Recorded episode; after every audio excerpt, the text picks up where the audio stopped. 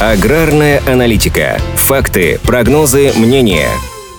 В этом году, помимо рекордных показателей по сбору зерновых, ожидается также отличный урожай некоторых других культур, в том числе сахарной свеклы. По прогнозу Минсельхоза России, по итогам сезона аграрии могут собрать около 43 миллионов тонн. Прошлом году, согласно цифрам Росстата, было собрано 41,2 миллионов тонн сахарной свеклы, на 21,6% выше, чем в 2020.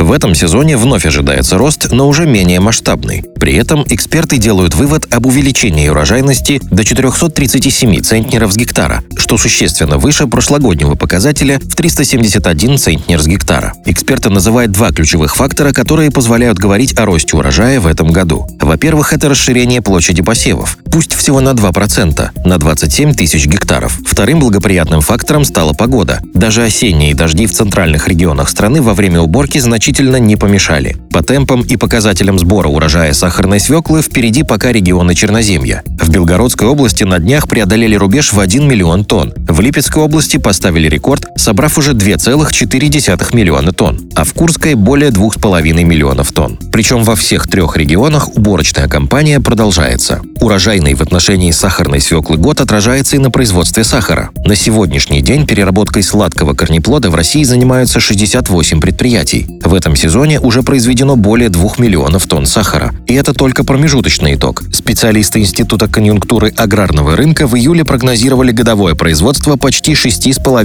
миллионов тонн сахара. Аналитики уверены, что для насыщения внутреннего рынка страны этого более чем достаточно. Аграрная аналитика подготовлена по заказу компании «Сингента».